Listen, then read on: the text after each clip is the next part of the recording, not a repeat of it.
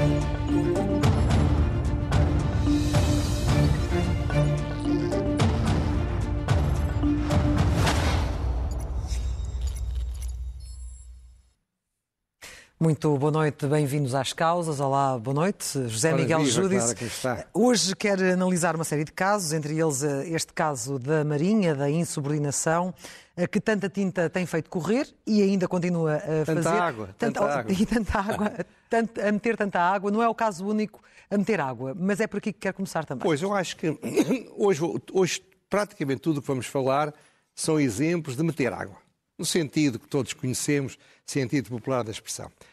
Repara, uma coisa curiosa, como é óbvio, já falámos disso, quando se fala à terça-feira, há um problema que é uma oportunidade também. O ciclo noticioso culmina no fim de semana. Também é compreensível, ao fim de semana, se ao domingo não acontece, em regra, politicamente nada. Portanto, eu não posso entrar no campeonato, que também não gostaria de andar, dar caixas, dar notícias, falar com as pessoas para obter informações, e, portanto, limito-me a tentar, às vezes consigo, outras vezes não consigo, ir um bocadinho mais longe, isto é, tratar de temas que já foram tratados e tentar que, haja, que possa acrescentar alguma coisa. Alguma coisa. Esta ideia do meter água eh, tem a ver, e começa a ter a ver com a Marinha, como se diz aí antigamente, siga a Marinha. Siga. Siga a Marinha. Ora bem, portanto, primeira questão, quem meteu água? Começaram por meter água os marinheiros.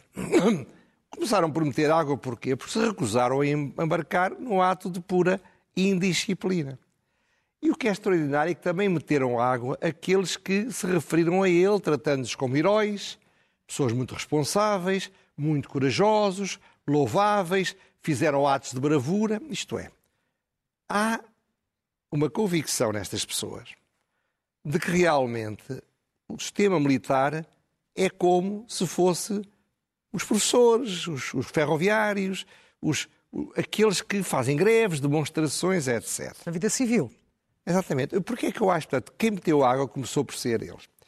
Porque aqui o que falha é, é como se houvesse uma falta de consciência da ilicitude. Isto é, as pessoas fizeram aquelas coisas todas e, no fundo, acham, é um, no sentido técnico, podia se chamar delinquente, mas eu não quero, não quero ofender ninguém, as pessoas sentem-se ofendidas se eu isso, portanto, não, não uso essa palavra. Estou a dizer é que têm falta de, de super-ego. O que é que é o super-ego? Super-ego, basicamente, é aquilo que na sociedade na, na estrutura familiar, nos condiciona, nos acultura e nos faz sentir-nos mal se fizermos coisas que vão contra as regras fundamentais da sociedade em que nos movemos.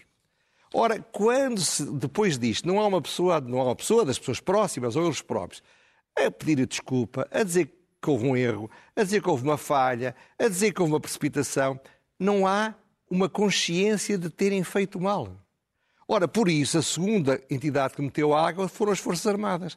Porque as Forças Armadas não foram capazes, aparentemente, ao longo de décadas, de aculturar estas pessoas. Porque se fossem capazes, isto não se passava ou não se passava destas maneiras. Uma perda de autoridade. É uma perda de uma capacidade de explicar o que é a condição militar.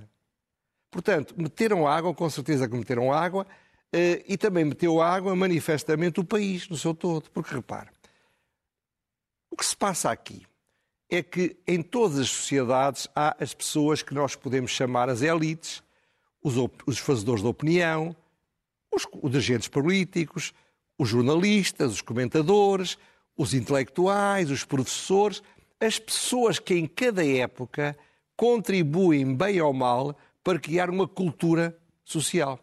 Ora bem, a circunstância de que estas pessoas da sociedade que ouvem, que leem, estão atentas, venham dizer destes militares que eles tiveram atos de bravura quando tiveram um ato que é inadmissível do serviço militar, é porque as elites, os aculturadores na sociedade, não têm cumprido o seu dever. No fundo, todos nós temos estado a meter água. Mas não somos só estes três, há mais quem meta água, repara. Mas antes de passar, o presidente da Associação Nacional de Sargentos, referindo-se a militares, disse o tempo em que havia chicote e o quero, posso, mando, já acabou. Mas ainda há pessoas que vivem nesse tempo. Isto é, para este senhor, que é sargento, a, a hierarquia militar, a disciplina militar, é uma coisa que tem a ver com tempos do chicote. Este homem foi militar. É um exemplo acabado da circunstância do, do que estamos todos a meter água. Depois meteu água ao Presidente, o Comandante Supremo das Forças Armadas. Provém Mel. Não, não, o Comando Supremo, Ah, Supremo, o Presidente sim, sim, da República. Porquê? Porque a primeira reação que ele teve, numa daquelas diárias conferências de imprensa que disse, foi, não foi dizer nada sobre a gravíssima indisciplina, como se esperava que ele fizesse, mas sim referir-se ao mau estado do armamento, como se estivesse a falar dos problemas dos enfermeiros, ou dos problemas dos assistentes operacionais, ou dos problemas dos pilotos, ou dos problemas dos médicos, ou dos problemas dos professores. Ora bem, esta ideia é de novo símbolo de tudo o mesmo, e é meter água. Como meteu água o chefe de Estado-Maior da Armada. Aí sim, Gouveia Melo, peço desculpa. Claro, ele realmente devia ter feito, e fê-lo, e muito bem, uma posição muito firme, sem paninhos quentes à portuguesa. Está bem, mas temos de compreender, coitados, os rapazes. Mas depois não, foi capaz de parar. E tomou, com, com todo o respeito, o, o- o freio nos dentes. Isto é, ele não devia ter dado entrevistas, não devia ter vindo às televisões, não devia ter feito, no fundo, uma espécie de atuação de dirigente político como se tivesse encarnado no, no chefe de Estado-Maior das das chefe de Estado-Maior da Armada o protocandidato a Presidente da República que ele também é. Mas não havia necessidade de se justificar perante a opinião pública, uma vez que isto foi um caso tão público? Mas devia fazê-lo com maior solenidade. Repara, o Presidente da República agora foi a um funeral de uma figura re- respeitada da sociedade portuguesa e não se pôs a fazer declarações como se a, a festa fosse dele. Percebe o que eu estou a dizer, não é? Isto é, há momentos e há atitudes que se devem tomar, outras não. Ele podia ter feito um comunicado, ele podia ter feito uma declaração solene, ele não devia ter feito declarações para o sol, uma entrevista na SIC. Do ponto de vista jornalístico, foi uma excelente caixa. Mas, mas o que é facto é que foi meter água. Agora, o barco também meteu água. Ou também metia água. O que é uma magnífica, infelizmente, uma magnífica metáfora do país. Não é a única metáfora. Se viu o programa do Ricardo Aruz Pereira, como eu vejo sempre, ele foi à internet e, e rapidamente encontrou 10 ou 15 exemplos, e podia encontrar 50, semelhantes a esta história deste barco. Como, aliás, é o caso das- dos barcos da Transtez, de que falaremos mais à frente. Portanto, é de facto este Estado que mete água por todo lado, que quer ser grossista de arrendamento, quer se dedicar a uma nova área de negócio, a, a- arrendar por grosso e depois pôr, pôr no mercado a retalho. É o segundo tema em que também há muita água que está a ser A metida. tal lei cartaz inexecuível, como disse Marcelo Rebelo de Sousa. Antes disso, antes disso, repare, houve três pessoas que esta semana fizeram críticas violentas ao governo, deram, deram pancada, malharam no governo. O primeiro foi o Cavaco Silva, falou-se muito disso. Sim. E lá eu vou ter de falar de um tema que já está imensamente tratado. Segundo, foi a Francisco Assis, que malhou no governo por causa de, sem nenhum estudo prévio, se fazer o que ele disse em relação aos supermercados, não é aceitável que se, está, se prossiga uma política de insinuações constantes. Sim. É uma gravíssima ataque ao governo. Depois o terceiro foi Ascenso Simões, uma figura que já foi muito poderosa no Partido Socialista, ainda é uma figura cimeira, que disse que era numa entrevista que era necessário remodelar metade do governo. Não é dois ou três ministros, era metade do governo. Claro que se poderá dizer que o Ascenso Simões caiu em desgraça, claro, que se pode dizer que Francisco Assis é o eletrão livre, diz apenas o que lhe apetece, e isso é algo que eu admiro nas pessoas, como pode imaginar. Será que se pode dizer que o Cavaco tem muita experiência de coisas boas e coisas más? E até se pode dizer, como Marcos Mendes disse, que o que ele disse não tem nada de original. Eu acho extraordinário, com toda a franqueza, que ele tenha dito isso. Porque ainda, ainda no, no domingo ele disse coisas que eu tinha dito. Eu acho muito bem que ele diga, até porque ele sendo candidato, protocandidato, dito por ele, tem uma importância que nunca terá o mesmo dito por mim. Também ainda hoje, pelo menos por enquanto, o que diz o Cavaco é muito mais importante do que diz o Marcos Mendes. Portanto, é politicamente importante que ele tenha dito. Bom, ora bem. Agora vamos lá ver, vamos lá ver o que é que, o que é, que- que é que foi, o que é que vai acontecer de relevante. Mais do que isto tudo, é que o Governo, na sexta-feira, vai ter de decidir no Conselho de Ministros o que é que manda para a Assembleia da República. Certo. Qual é a versão final das propostas de lei para, para aplicar a parte do pacote de habitação que é mais complicada, que é mais controversa, que é mais criticável, que é mais discutível. E acha que há a possibilidade disso não acontecer? Ora bem, eu, eu desejo sinceramente que António Costa tenha a coragem que é preciso ter de alterar profundamente aquilo que a pupila dileta do ministro Pedro Nuno Santos, com o tempo a gente esquece de A Ministra da, da, da, Habitação. A Ministra da Habitação lançou para o debate há um mês. Isto por várias razões. Primeira razão, aquilo que disse o Cavaco Silva. Eu disse, retiro fundamentalmente um ponto. Não é possível resolver o problema da habitação sem haver investimento imobiliário. E não é possível haver investimento imobiliário sem investidores privados que investam no imobiliário para arrendamento.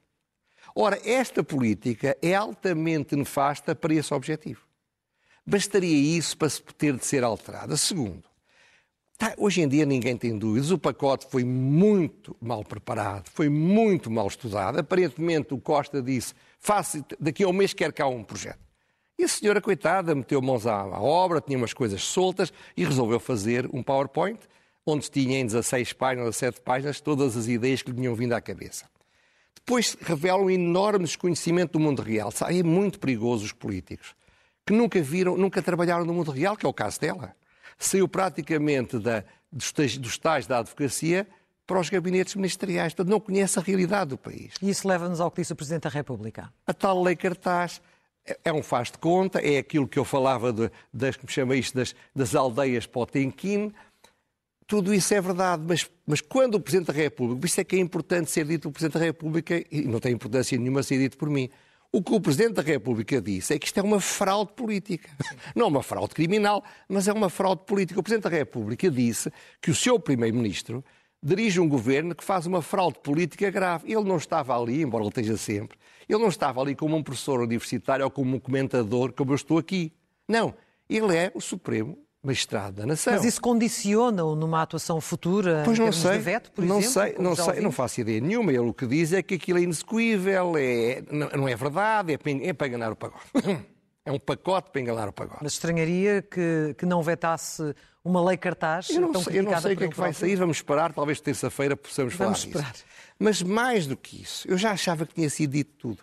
Mas li no Diário Notícias na semana passada, curiosamente, sem nenhum relevo, em nenhum órgão de comunicação social que eu me lembre, a Cristina Cisa Vieira, que é a vice-presidente executiva da Associação dos Hotéis de Portugal e que é uma das pessoas que mais conhece o setor turístico e o setor habitacional turístico, escreveu um artigo com um título que é notável: Alojamento local e pacote mais habitação. Que tal fazer primeiro os trabalhos de casa? E o que ela demonstra é aquilo que eu acabei de dizer sobre incompetência. Disse quatro ignorâncias que são fatais do seu ponto de vista. Ela é uma pessoa serena, eu conheço-a. Não é uma pessoa, enfim, não tem o meu feitio eh, extrovertido. Primeiro, aplicar o pacote da habitação ao alojamento local incluindo, porque está lá incluído, hostéis, hostels ou hostéis têm 100 quartos, 200 quartos. Ou estúdios que têm, não têm a melhor, a mínima condição para habitação, porque são estudos inseridos em complexos turísticos onde há um sítio para comer que é coletivo. É o que eles chamam um albergue espanhol, onde cabe basicamente. Inclu exatamente, incluir no pacote conjuntos turísticos, resorts e zonas de veraneiro não urbanas, que também estão no alojamento local. Presumir que tudo o que está no alojamento local, magicamente, de um dia para o outro, se transforma em arrendamento. Muitas vezes sem enormes, enorme, enormes investimentos. Esquecer que há dois anos ou três este governo tinha dado às câmaras a autoridade, o poder e o dever de regular o alojamento local. Portanto, passado dois anos, deita-se tudo fora. Mas, finalmente, e o mais importante, os eleitores são muito mais sensatos, às vezes, do que os políticos.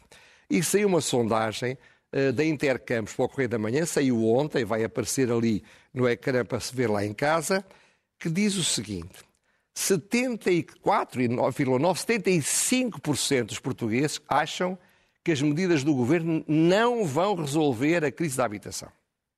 59% acham que, não concordam com o arrendamento forçado de casas de volutas. Quase 60%. Depois, 75,5% eh, acham que a, a, a, o Estado não vai saber gerir as casas de volutas, não vai saber ser um, um grossista do arrendamento. Porquê é que isto acontece e como é que o Governo fez a lei, apesar de toda a tal lei cartaz? Porque 47% dos portugueses acham que a culpa da crise da habitação é do Governo. Pode ser justo, pode ser injusto, mas é o que eles pensam. E de quem é os outros 53%? Ora bem, não chega a ser 53%. Curiosamente, porque eles não sabem nem respondem. Se somar os que acham que suas culpas são dos bancos, os que acham que a culpa são dos proprietários e os que acham que a culpa são das câmaras, tudo isso junto é menos do que 47%.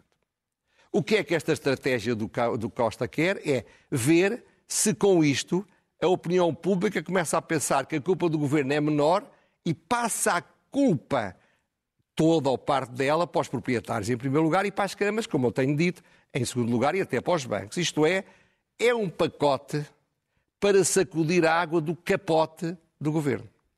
Mas o problema é que na sondagem só 11,7% dos portugueses é que acham que a culpa é dos proprietários. Portanto, este pacote diz que os proprietários são os malandros. Se os proprietários não tivessem, tivessem sentido social, se os proprietários pensassem nos que sofrem, se os proprietários cumprissem os seus deveres, nada disto acontecia. Os portugueses diziam, não senhora. Os portugueses porque viviam ao lado deles. Sim. Dizem, não, só 11%, 11%. Se você somar o Bloco de Esquerda e o PC juntos, é praticamente os 11,7%. Isto é, provavelmente, mesmo os socialistas, não há ninguém que pense aquilo que a Ministra da Habitação lançou na tal lei cartaz. Mas acha que de alguma forma é que... estes resultados podem levar o Governo, de facto, a, a mudar o rumo das coisas, a, a, fazer é, alterações profundas? É muito sensato, porque não vai meter água. A, a, a, Ministra já meteu água. Ele devia, não estou a dizer mandá-lo embora, que é uma rapariga tão nova, santo Deus, dê-lhe algum tempo para ela crescer.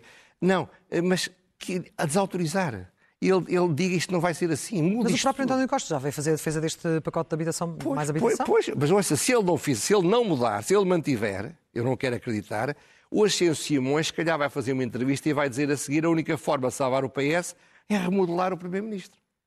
E ele mete água mais uma vez, porque se há coisa em que o Costa é bom, é perceber a opinião pública, é ser um bom oportunista. Muda de opinião conforme a corrente. Ora, se ele, perante uma tão brutal discordância das suas políticas, insiste nelas, é uma teimosia que eu acho que é muito disparatada. Vamos ver. Mas um recuo também tem custos políticos claro a fazê-lo com justificação. Claro que tem. Por isso com o é tempo que... de, de consulta pública. Oh, oh, oh, claro, por isso é que eu dizia que ele tinha feito isto para, com o único objetivo é que isto falhe. Não é uma lei para ter sucesso, é uma lei para fracassar, é uma lei para não passar, é uma lei para não ser aplicada, porque nem as câmaras, nem os proprietários, nem os bancos vão concordar com isto. E ele depois pode dizer: a culpa não é minha, a culpa é deste senhor. Será isso? Não sei. Não sei, mas é essa a tese que defende já, e não é, não é de agora, é desde que foi lançado este Mais Habitação. Exatamente. Vamos às rubricas habituais, começando pelo elogio.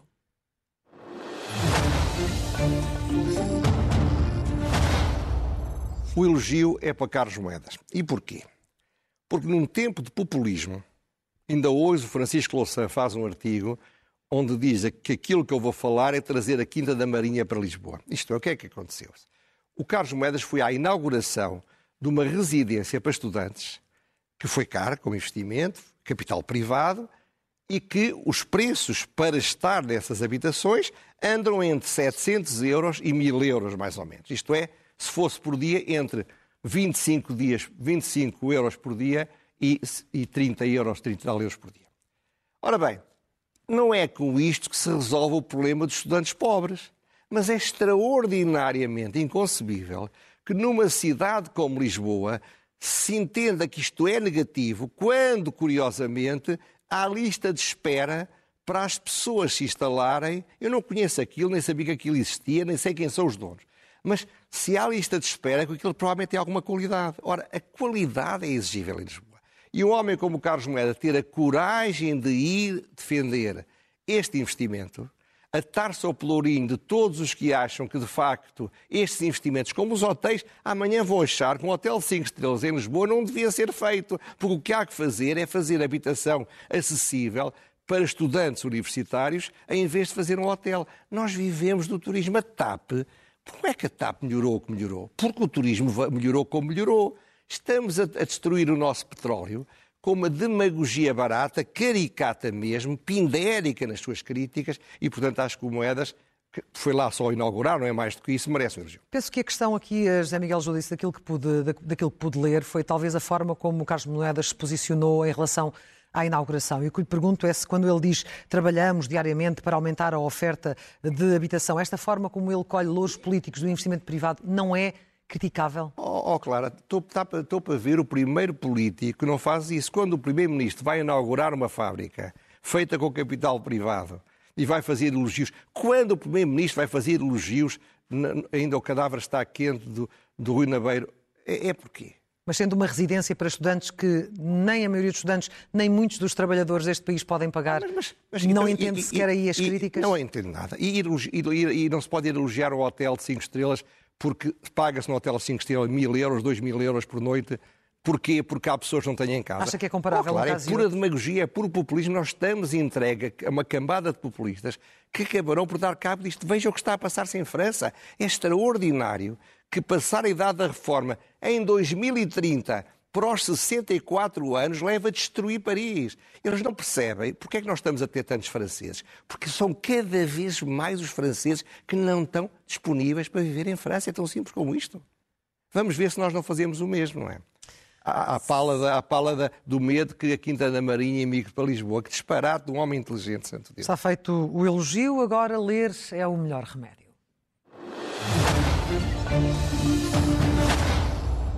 E o que é que sugere? Confesso que hoje dá-me especial prazer sugerir dois livros, que são de duas grandes figuras, que antes dos grandes figuras da cultura, dois grandes intelectuais, um vivo, felizmente, outro já não, mas vivo em termos culturais, eh, que foram exemplares na luta pela liberdade política, económica e social antes do 25 de Abril e depois do 25 de Abril. Estou a falar de uma biografia de Natália Correio, da Contraponto, chamada O Dever de Deslumbrar, e estou a falar de, um livro de Manuel Alegre, toda a prosa. Uhum. Repare, há grandes escritores que, lutaram pela, que não lutaram pela liberdade e eram grandes escritores. E há pessoas de grande qualidade que lutaram pela liberdade e que não, só não têm qualidade literária, não têm qualidade artística. Quando encontramos pessoas que lutaram sempre pela liberdade e ao mesmo tempo têm grande qualidade artística, é o meu coração, é, é, é o meu cérebro e até o meu fígado que melhora por causa do que estou a ver. Leiam, porque isto é muito importante. Percebe-se que a Natália Correia, a vida dela é um poema, e o Manuel Alegre, um grande poeta, não é só um grande poeta, também está excelente prosa. Leiam, que não se vão arrepender. Agora, pergunta sem resposta. Bom, isto é quase uma loucura mansa também. Lá repare, o público revelou há dias tendo falado com duas, duas ou três pessoas, que eh, o Estado, a Assembleia da República, fez umas leis proibindo despejos durante o Covid. Mas espere, o Covid realmente acabou há dois anos. Uhum. E mesmo, mesmo durante o Covid, não permitir o despejo seria talvez uma coisa para cinco, três ou quatro meses. Depois, o estado de alerta acabou extraordinariamente só em setembro de 22 mas só em, só em novembro é que foi para a Assembleia da República a proposta do Governo para revogar esta lei e outras. Estamos em 22 de, 21 de março e só depois da manhã é que finalmente, segundo parece, vão revogar esta lei. Isto é uma coisa extraordinária. A Covid tem as costas largas, mas a culpa não é a Covid, a culpa é dos governos. Não permitir o exercício de direitos ajuda a não cumprir as obrigações. Há uma, um exemplo é uma senhora que está numa, numa octogenária num lar, que não, o único rendimento que tinha, segundo parece, era uma casa arrendada, há três anos que não lhe pagam que não lhe pagam nada e que ela não consegue despejar. E uma senhora que comprou uma casa para se instalar lá, veio a Covid, e uma senhora que aparentemente não tinha nenhum direito a estar lá, recusa-se a sair e ela não pode pô-la na rua porque os tribunais não aceitam. Por causa da lei. Muito bem. Finalmente, a, a pergunta é, desculpe lá, Peço desculpa. como é possível tanta indiferença é? do Governo e da, e da maioria da Assembleia da República? A loucura mansa a fechar.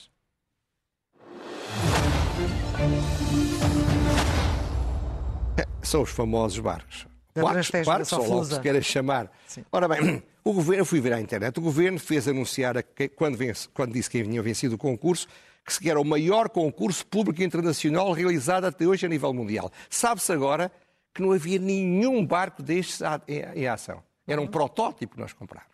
Sabe-se hoje que o casco não é, não é, não é um casco preparado para este tipo de barcos. Aliás, ele quando veio para cá, o único que já chegou, já levou um rombo, porque é um casco de fibra de vidro, parece que é, não sou especialista, mas alguém me disse, são muito frágeis para este tipo de costais um pouco violentas. Bom, No entanto, o que é facto é que fez um foguetório, mas não disse que estavam a comprar os cascos e mais algumas coisas e que não compravam os, os, os, os motores, os motores as, as, baterias, as baterias que é o equivalente aos motores. Ora bem, na prática.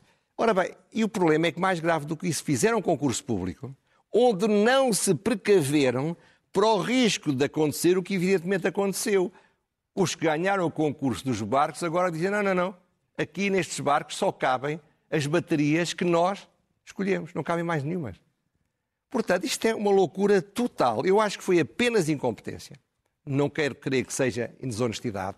Creio que foi uma competência do frenesim de um governo que quer mostrar, e acho que o ministro na altura, eu vi isso no Observador, vários ministros e secretários fizeram ao longo dos anos grandes, estamos a fazer, estamos avançados, somos o país, o primeiro país do mundo a ter isto, temos os barcos fantásticos.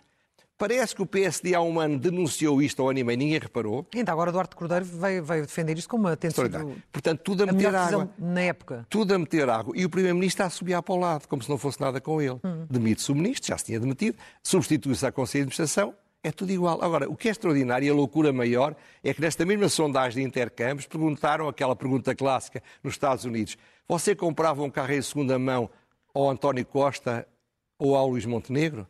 Extraordinariamente, a resposta diz que ainda há mais gente a querer comprar um carro em segunda mão ao António Costa do que ao Luís Montenegro. E assim fechamos não nos, por hoje. podemos queixar. Assim fechamos por hoje estas causas. José Miguel Júdice, muito obrigado. Até, Até para a semana. Muito obrigado. Semana. Muito boa noite. Agora segue a edição da noite com a Ana Patrícia Carvalho. Boa noite.